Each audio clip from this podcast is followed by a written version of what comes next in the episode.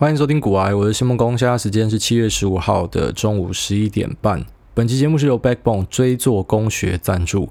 Backbone 是台湾在地的人体工学家具品牌，外销三十年，拥有丰富的人体工学产品设计和生产的经验。丰富的产品线从传统的 OA 办公家具、人体工学椅、专业的录音室家具、升降桌，应有尽有。对高端的使用者，Backbone 还提供客制化的服务。那他们家的电动升降桌，哈，很多人喜欢的这个电动升降桌，你要稍等一下，因为他们正在进入一个改版的过程。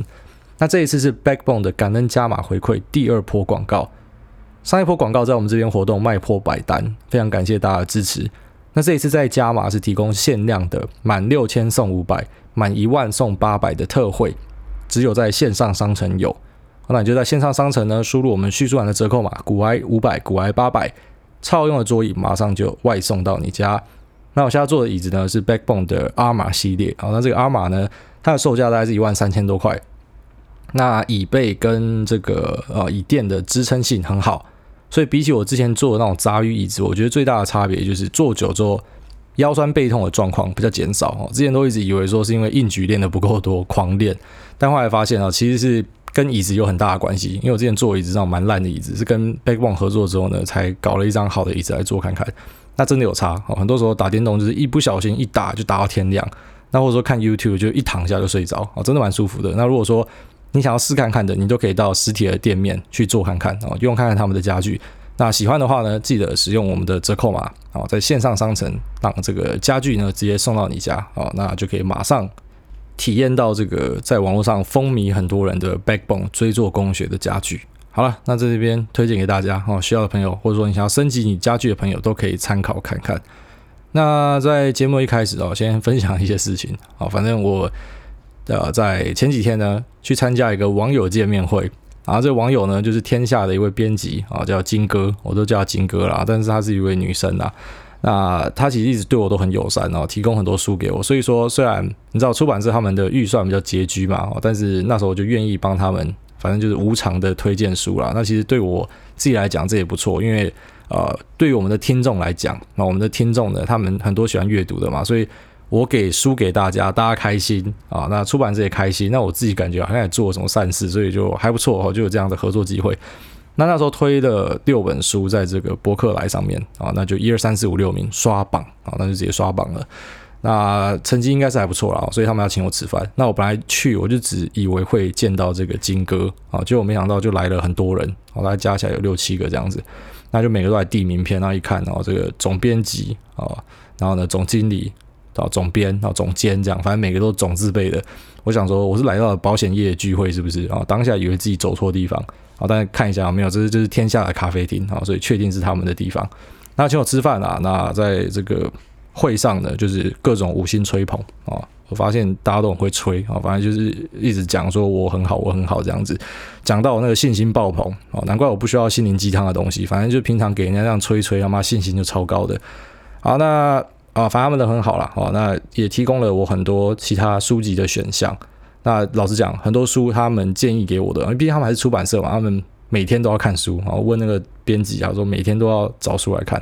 那特别是他们自己家里出的东西，他们都一定要看过这样，所以他推了我几本还不错的书，好，那我自己翻一翻觉得不错呢，就会推给大家。那之后，好，因为还有一些平台有跟我们合作，那这些平台合作的话呢，哈，就是不是直接跟出版社嘛，但至少我要推书，那我就推我觉得还蛮有趣的书。那可能这次会推的书呢，就是比较偏向于除了本来跟投资理财相关的，我觉得会推一些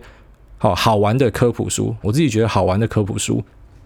那此外呢，也会。啊、因为有很多人在讲说，可不可以推看看总经的书？那其实总经这个东西啊、我还去请教了一下这个美国金融日记的 Chris 大大哈。美国金融日记他们很多文章很赞，这样。那这 Chris 大大呢，哦，他的看法其实跟我自己想的蛮像的。他意思讲说啊，总经它最大的问题就是，你今天假设找一百个学者，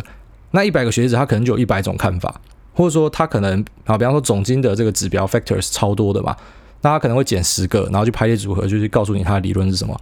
那可是其他人呢？他可能捡的指标不一样，所以推出来的东西又不一样。那既然这个派系这么多，那你又殊难找到一个好，比方说总经分析师，他是从以前到现在都超级准，然后每次都超准的，或者说时间都抓得很好的，那很困难嘛。那没关系，那我们就推一个，哦，就是让你可以至少基础的去了解总经的一些指标，然后一些趋势、一些循环、一些变化哦，这样的书籍来给大家。好，那就是跟他讨论出来了，所以会推一些这种好比较有趣的，然后总经啊，然后投资相关的书，开始把这个同温层往外扩，就是不是只有压在这个投资理财里面。那当然偶尔还是会推一些比较硬的书，好像我就想推这个格拉汉的证券分析啊，那之后都有折扣嘛，好，所以要买书的朋友你都稍微等一下，就是不用这么急。好了，那听到这边，大家有没有觉得这一集跟前面的集数有什么差别？那我相信耳朵比较利的朋友应该就发现说，我们的呃这个麦克风听起来好像不太一样啊。那确实就是我升级了我的整套设备。啊，本来在我自己的录音室其实已经有最顶规的设备了，但是我在家里呢，就是用比较基础的设备啊，虽然也不差啦，也是几千块这样。那那天就突然突发奇想，你知道有时候就是你不能让自己太无聊，太无聊钱就会咬你啊，在屁股口袋里面的钱呢，就会跟你讲说，赶快花我，快点花我，所以呢就想要花钱嘛，那就一次就看了麦克风、麦克风架，然后录音界面、线材、耳机啊，加起来就好几万，接近十万这样，然后就下单，反正就是用那个 Shopback，那它里面有那个比价的功能，所以。呃，就比一比哪个最便宜，我就直接下了。那下单之后，大概隔两天就接到电话啊，打来的呢是一位叫做 Nick 啊 Nick 的。那 Nick 就加了我的 Line，他说他是正成集团的，然后看到下单的人谢孟恭，想说有点眼熟哈，因为他有在听股，他说啊，那就来问一下，啊，确定是我嘛？就说你把订单给退掉啊，我们退钱给你，这东西我们要送你。那此外呢，就跟我聊一下我的节目，就说啊，你以后有没有可能做访谈？好，会不会要做访谈？我说啊，有机会啊。啊，那送你两只，好，这些东西东西就给我两套这样。那非常感谢这个大方的正诚集团。我本来想说，哎，要不要帮你们广告一下？好，算一下广告肯定要排到八月去了，我就跟他们讲一下说，那要不要帮你排一个广告？他说啊，不用了，不用了。好，就是如果有人问到，你就提一下就好。啊，非常大方。其实我本来就知道他们很常会去赞助台湾的创作者。啊，那。我只是没有想到我们用这么奇怪的方式见面，然后因为我下单，然后刚好下到他们的卖场，然后他还认出我哈，那非常感谢他们赞助我这些器材啊，所以从现在开始这个声音呢，我会慢慢的去调整啊，因为我本来用那 NT USB 很简单，插上去然后直接讲就好。那现在这个是有新的录音界面，但是我自己听下来我是觉得比较满意，然后那个杂音跟底噪的部分降低了蛮多的。好，那还在这边谢谢这个正成集团啊他们的赞助。好，那在这个节目的第一个话题啊。第一个话题就先跟直接跟大家聊这个 eToro 事件啊，一尾鱼，我们都叫它尾鱼嘛，因为 Toro 就是尾鱼大腹啊，所以大家叫它鮪鱼。那其实 Toro 在西班牙文里面呢，就是公牛啊，所以应该这个 eToro 它取的是公牛的意思，因为它的那个 logo 有两个两只牛角啊，除非尾鱼有长角了。那 eToro 这个平台，我之前蛮常吐槽它的啊，但是我之前吐槽它的理由呢，是因为。我蛮多朋友在用它啊，就是他们可能开很多券商，但是有有尾鱼的部分，然后每周讲说尾鱼是最不稳的，一直当机。那所以当有人问我说交易美股用什么平台的时候啊，只要有人聊到尾鱼，我就会吐槽一下，就说它它不稳。但后来觉得这样子好像不太公允啊，因为我自己没有用嘛，我自己没有用，那讲这个都是别人的说法，怪怪的。所以我在六月底的时候啊，我就去入金，然后反正这个账号就弄起来了，就六月三十左右的时候。那我刚注册完哦，三天内就是两天就宕机，好，所以代表我没有冤枉他，就是它真的是一个不稳的平台，但同时呢，它也真的好用，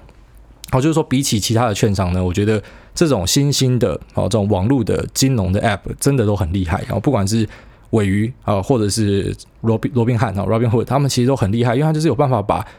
本来让人家感觉到那种冷冷冰冰、界面老旧，好像台湾的山猪这样。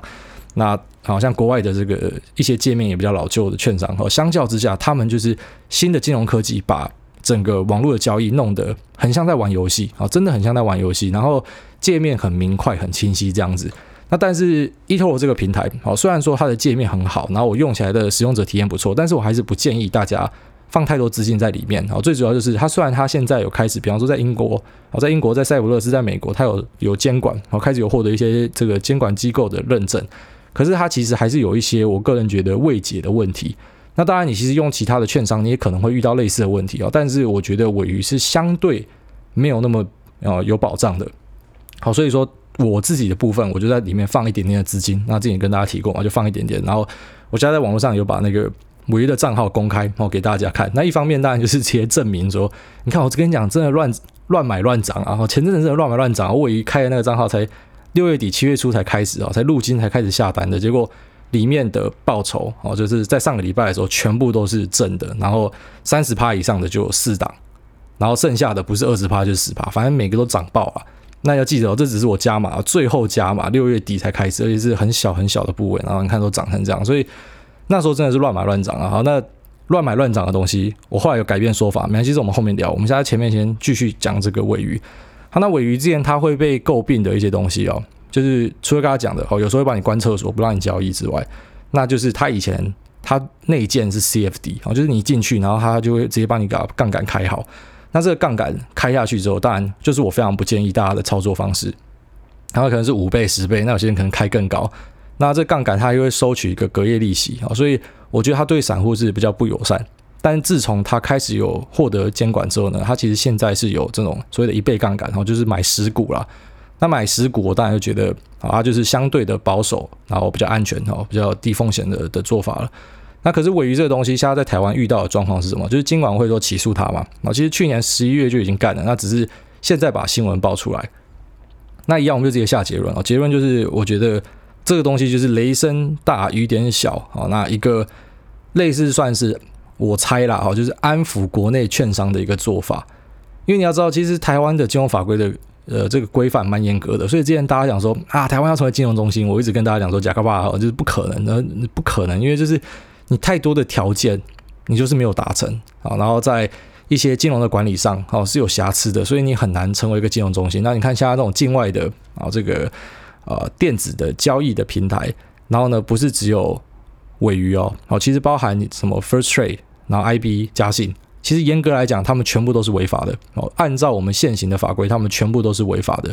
那当然，如果说真的要抓他的话，他们主要是要抓说在台湾。比方说有没有这个找人家去推广啊？那如果说找人家推广的话，那问题又比较大一点。可是即便有，那又怎么样？你要怎么罚到他？然后你台湾要怎么去惩罚他？他在台湾又没有落地。那如果说你要跑去美国惩罚他，要跑去英国惩罚他，可是问题是他们在当地他们是要就是有在这个监管里面的，所以很奇怪啊，有点像是只是呃我们不喜欢他们这样，所以我们就用了一个这个期货交易的相关的规定，然后就告诉他们讲说，你不可以进来。那其实台湾人的选择就剩下什么？就付委托嘛。可是付委托大家都知道很贵，好，付委托很贵，而且现在国外的券商你已经发现最主流的都已经走到零手续费，然后台湾的你每天都还在谈手续费，所以很多时候就是为了保护他们啊。好，讲白一点，就是为了保护他们，就跟那个进口车关税一样，哈。然后就是为了保护一些特定的产业这样子。那如果今天监管会不出来挨个两下的话，我相信应该有人被靠背啦，所以他们是不得不出来挨。虽然说这个挨啊，我已经告诉你了，他是。就是狗吠火车没有干用啊，可是他还是必须要这样做嘛，就做给一些人看的。那其实呃这件事情，我觉得它不会影响到 eToro 的交易啊，它不会影响到 eToro 或者其他刚刚前面讲到的哈，其实理论上都是非法的。然后 First Trade、加信的 IB 全部都是违法的，但是呢呃不会影响到你的交易啊，因为他没有办法罚到他，他也不能够说什么冻结资产还是啥小的，反正就是喊喊的啊，就是嘴巴上做个象征的意义这样而已。那只是我自己还是建议你哦，就是券商的部分，你就多开一点，因为我自己反正就是开报，我一直告诉大家说，券商就是开报，因为你开报有很多好处了啊。在台湾的话呢，就是比方说我们开这个富国嘛，然后开啊其他家的，你就是每一家的报告你都拿得到，那不是很赞的一件事情吗？那其实如果今天拿一家当机，好，其实当机的时候，很多人都搞错一件事情，就是说，好，今天如果遇到这个股市下跌，当机很干，因为我赶快逃出去。其实没有，我觉得股市下跌，他帮你当机有时候是好事哦。你只要挨过那个几天的下跌之后，就会来一个剧烈的反弹。很多时候是这样。我我最怕的当机，并不是在什么下跌，然后什么关厕所杀人的时候。我怕的下跌，我怕的那那个关厕所呢，其实是呃，就是在比方说，我有一个股票，然后有非常好的买点啊，它是我的买点，它达标了，那我要买它的时候买不得哈，这个才是最干的。所以，如果很多券商，然后你就像是分批投入一样哈，那你你这个券商也是分散风险，所以你有很多个券商的话，它其实。对于你的交易规划，比方说，我可以一些就是专门在放 ETF，那一些就是在做主动交易哦，你也可以去做这样的分类。那或者说，这个一部分的资金呢是在 A 券商，一部分在 B。那如果今天 A 遇到问题，你 B 还是可以交易哦，这个是我还蛮推荐大家使用的。所以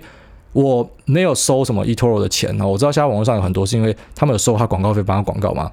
好，那我自己没有收到了，所以我我不是在帮他广告，那我也我也直接去吐槽他。那今天即便好，我有拿他的广告费，我还是会吐槽他啊。但是总之就是要跟大家讲说，这个平台的好跟坏在这边啊。我不觉得它是一个这种，好像是你知道，现在网络上开始有些人把它讲成是一个很很糟很糟的东西。我不觉得啊。那我觉得其实老实讲，你进交易市场，每个东西都有风险，每个平台平台啊，每个平台多多少少都还是有一些风险。所以其实你要有些东西是你自己要做的哈，就是你自己要去想办法去把这些风险给冲掉啊，包含说你就是多开几家之类的，然后资金要把它分配出来，所以那是个人的选择，好，那个人选择。那总之这个 eToro 的话题就是这样啊，就是我觉得他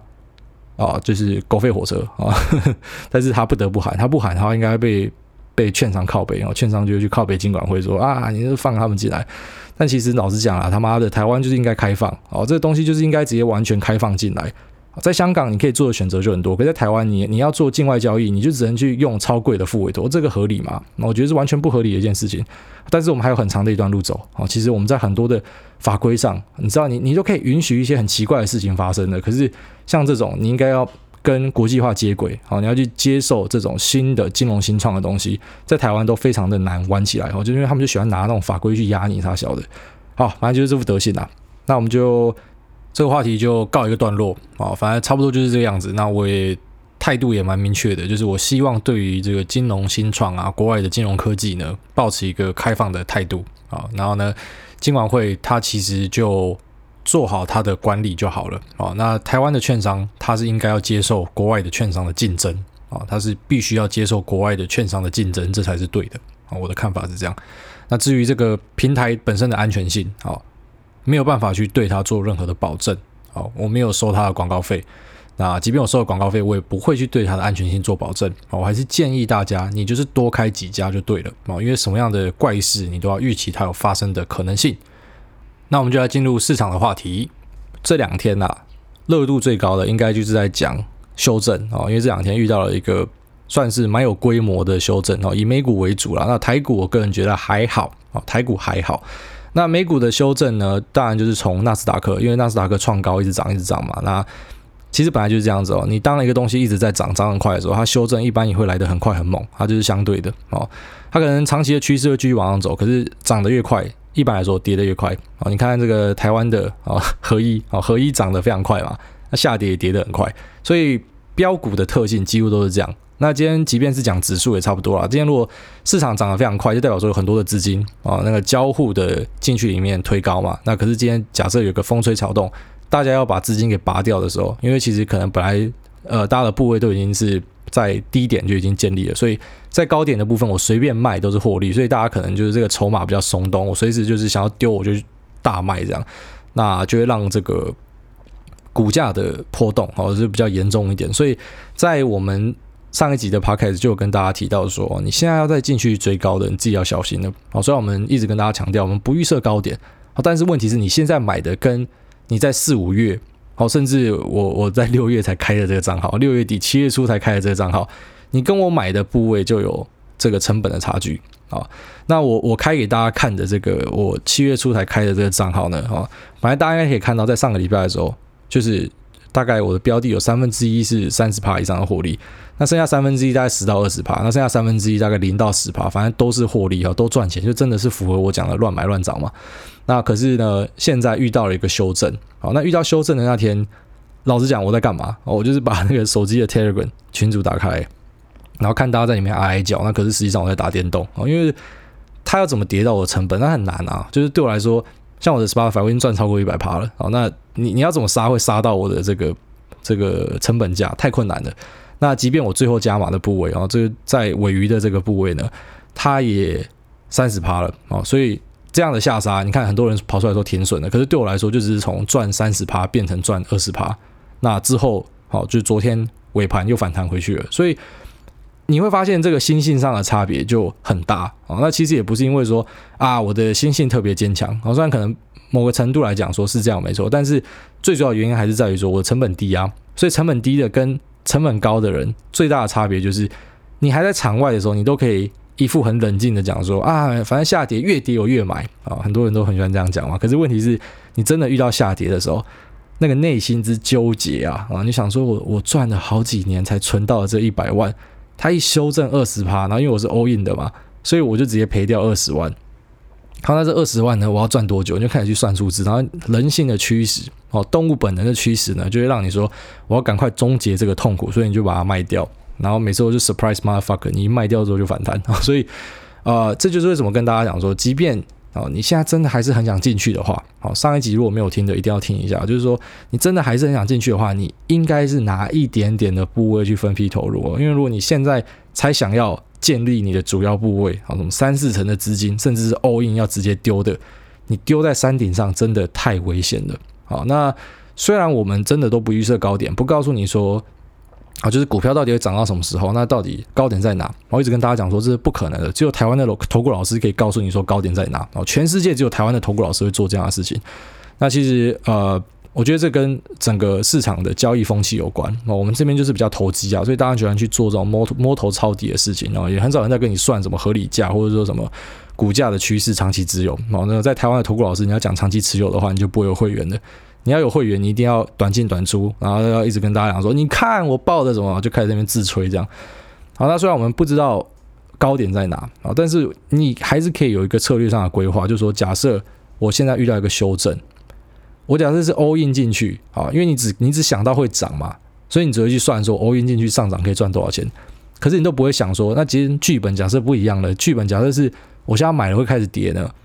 你有没有规划过？就是我假设现在买进去，然后明天是下跌的，那我该怎么办？好，那我们从这次的例子里面就是看到说，看起来啊，大部分的人真的就是没有这样子的规划，所以你才会发生。你可能昨天才刚买，然后今天下跌，然后你就在我们群组就贴说啊，我停损了哦，就代表说你你的期待就只是我买进它一定要涨，啊，只要跌我就要卖掉，那很奇怪啊，这是非常奇怪的一件事情，因为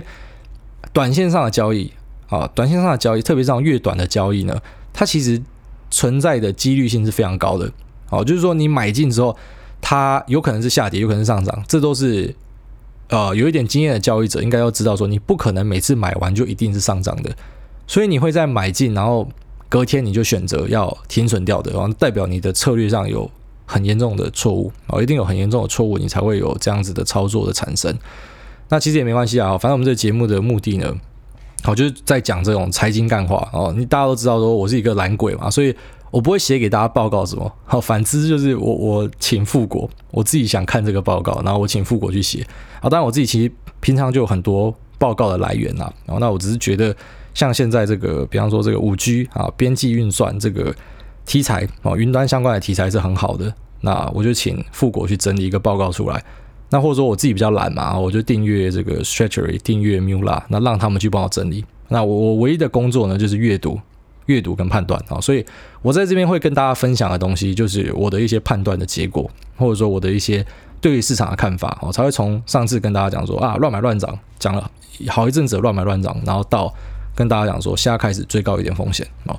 我当然没有办法猜到说高点在哪。其实最坏的状况就是真的像我调侃自己讲的哦，就是说持续的一路涨上去，然后完全没有遇到任何的修正哦，那这样子节目就可以收掉了。虽然真的是这样啊，就如果真的是一直在涨，然后都不会停下来的话，那谁还要听这种节目啊？我们就去听投顾台就好，每天告诉你什么可以买，涨涨涨涨涨啊，就去听这种很很无脑的节目就好。好，那。发完文大概隔了一个礼拜，好，隔了一个礼拜遇到一个还算像样的修正，好，但老实讲，这是一个大修正吗？不是啊，这只是一个小小的修正。我刚刚讲了嘛，我的基础部位根本完全无感啊，最后加码的六月底才开的券商，才稍微有一点点感觉哦，赚的趴数有吐回去，那可是还是这不是什么像样的修正啊，但是你看这样子的修正，你就可以遇到一些人性的。纠结啊！你在群组里面观察，你就会看到一些人性的纠结。前一天哦，前一天主流的声音还是在那边靠背说，干都没有便宜的股票可以捡，拜托 GG Love 哦，拜托 GG Love 就把股票杀下来。然后隔天哦，GG Love 就听大家的，他真的就把股票杀下来，他直接去买 VOO 报复社会，好，他直接他直接买这个 ETF 哦，全市场的妈的直接把市场杀下来，然后他去买特斯拉也是直接超高，然后就是摸头摸到最上面，然后把它杀下来，可是。没有人敢捡的，好，虽然不是说我现在鼓励大家捡哦，我还是我讲的那一句，现在你不应该才开始建立你的基础部位啊。如果说你现在才要建立基础部位的，超危险。我不是鼓励大家捡，但是我只是要告诉你说，你看你你昨天哦，你们都还在讨论讲说干都不够便宜啊，结果今天真的给你便宜了，然后变成全部人在讨论要怎么样停损。好，这就人性啦，好，这就人性啦。那我们在未来哦，这节目假设有长青继续进行下去的话，会遇到更多这样的东西。那其实还是就那一句老观念哦，你只要在市场里面待很久，即便你没有下场，你就当知男站在旁边看，你都会获得很多的东西啊，就包含说，你看前几天大家在那边超嗨，然后到遇到下杀第一天，全部变成超悲观，你就知道啊，就是说在下一次如果又进入一个全面疯狂的时候，你就会更小心了哦，你就不会因为说你看到很多人都在问说什么可以买，然后你一时就按捺不住就冲进去了哦，因为可能很快就有便宜的东西可以捡了。好，所以说下一次如果你变成就是跟我一样啊。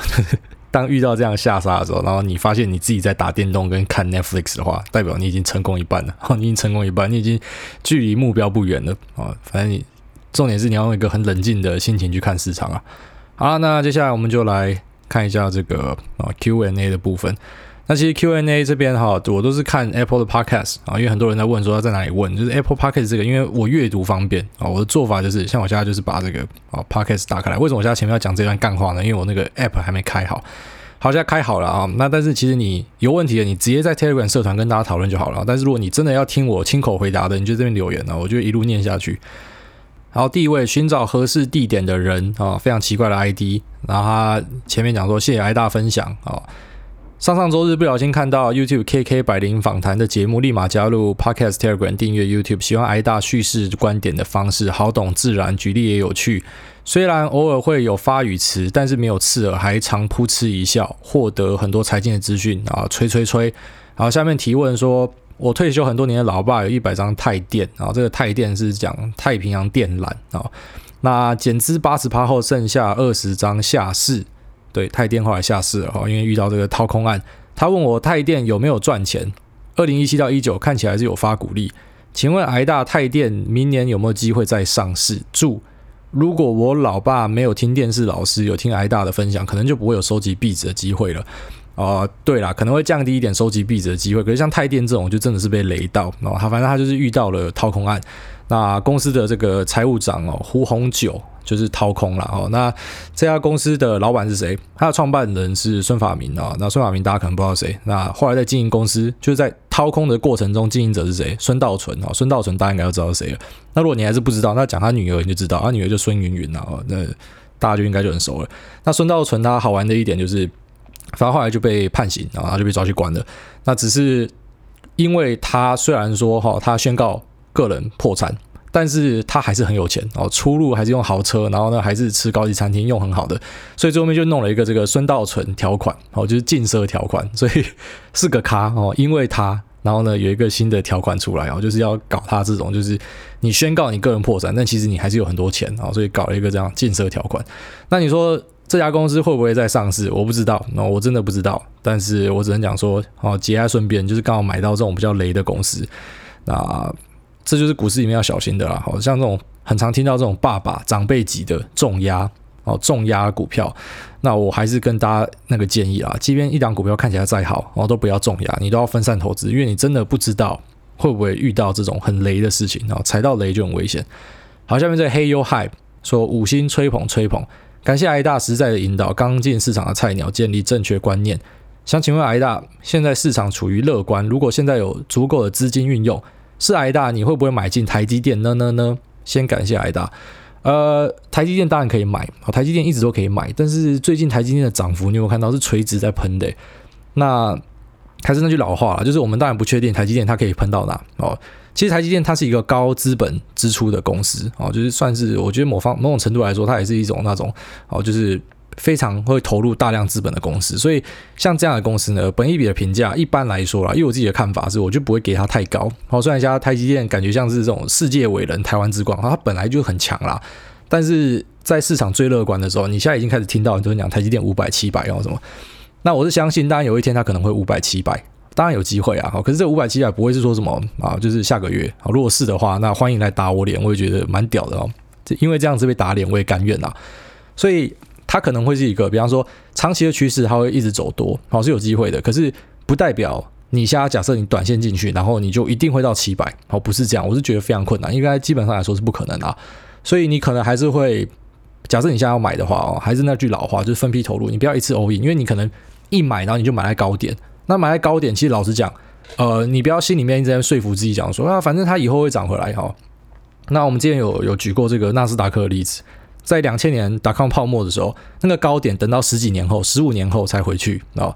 那台积电之前呢，哦，就是在两百多块的那阵子，差不多是去年前年左右的时候，哦，那时候有在那边震荡嘛，差不多在两百，记记得是两百六跟两百之间那边弹的时候，那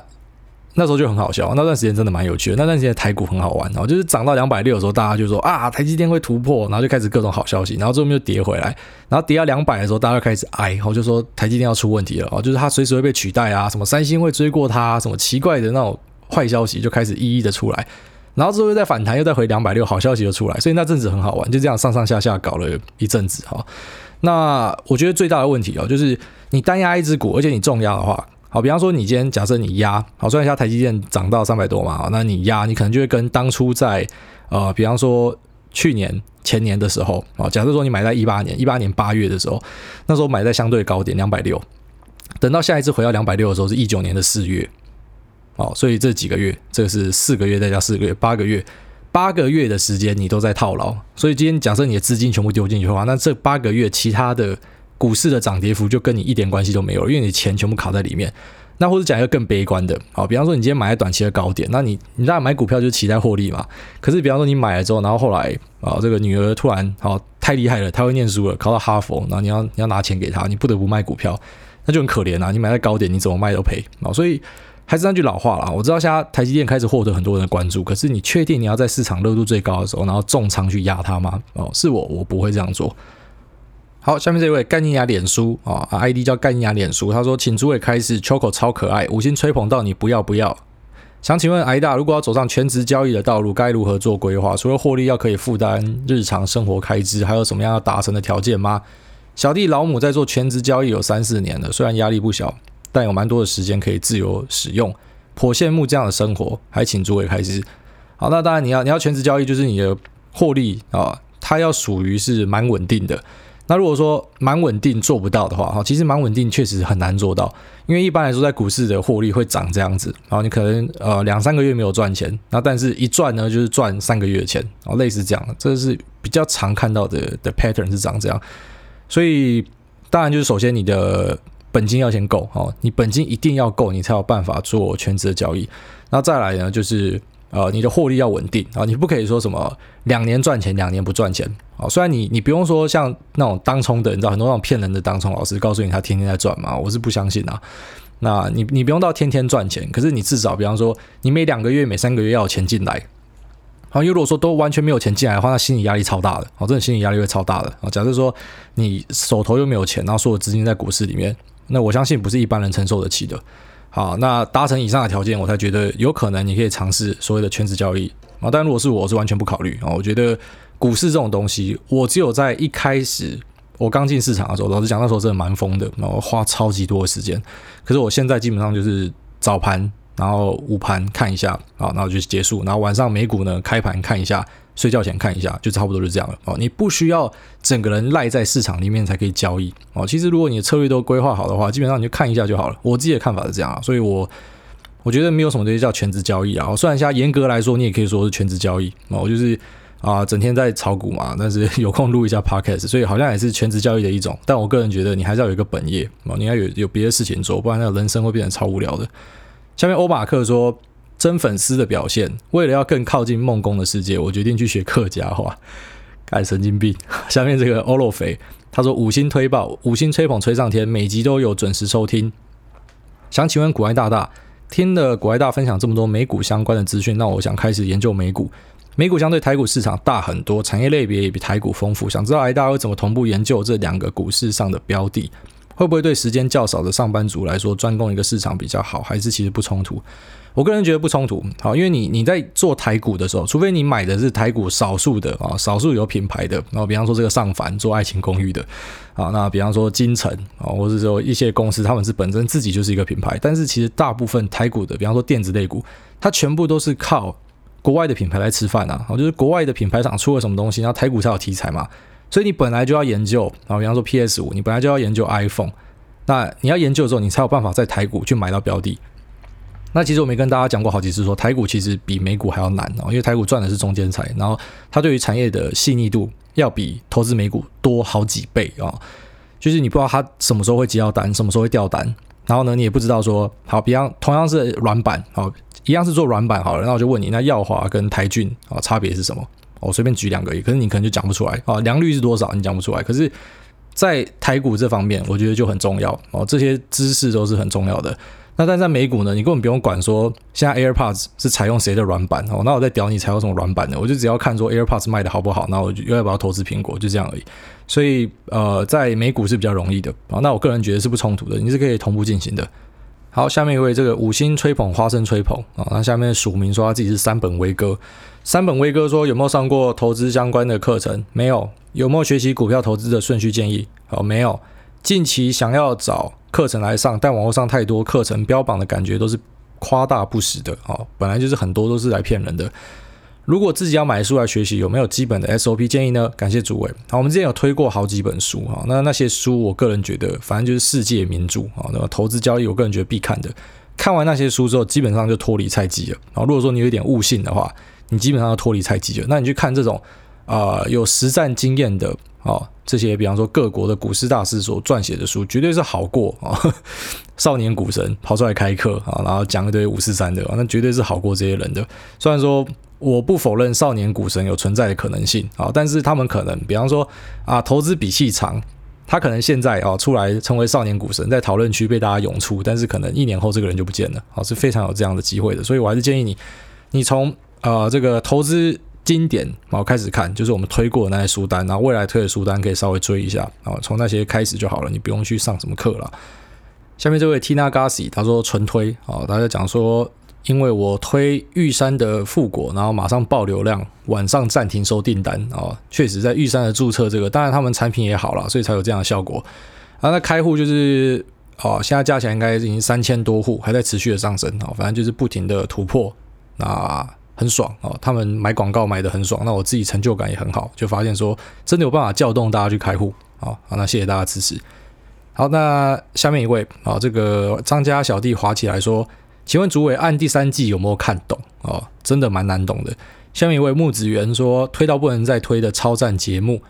常听挨大在节目中提到自己是顺势交易，想找更多相关的资料，但网络上众说纷纭，想问挨大可不可以讲解顺势交易交易的基本原理？例如资金如何分配，该注意什么事情，或是推荐相关的书籍。谢谢挨大。